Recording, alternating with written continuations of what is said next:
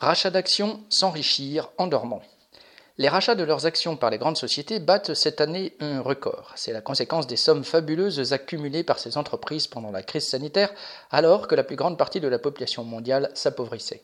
Racheter ses propres actions est pour une société l'une des principales manières de verser de l'argent à ses actionnaires. En les rachetant et en les détruisant, la société en diminue le nombre et fait ainsi monter le bénéfice par action.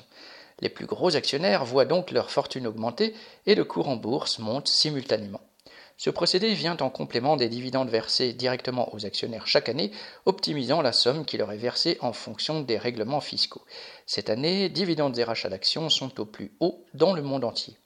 Aux États-Unis, le rythme de ces rachats d'actions s'est emballé et un total de 850 milliards de dollars est déjà évoqué.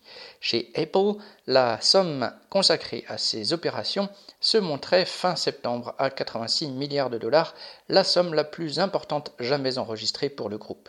Pour Google, la somme est de 50 milliards et pour Berkshire Hathaway, le conglomérat de Warren Buffett qui a des participations dans des dizaines d'entreprises de tout secteur, elle est de 24 milliards. Les trusts de la planète entière sont de la partie comme Toyota au Japon ou la banque Barclays au Royaume-Uni. En France, les rachats d'actions se montent à 9 milliards d'euros pour L'Oréal, 900 millions d'euros à la BNP Paribas et à 1,7 milliard chez AXA. Les banquiers eux-mêmes le déclarent, ils ont trop de capital, ils sont en très bonne santé.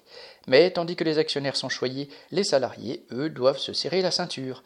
Il n'est pas question de leur consacrer la moindre partie de ce fabuleux gâteau.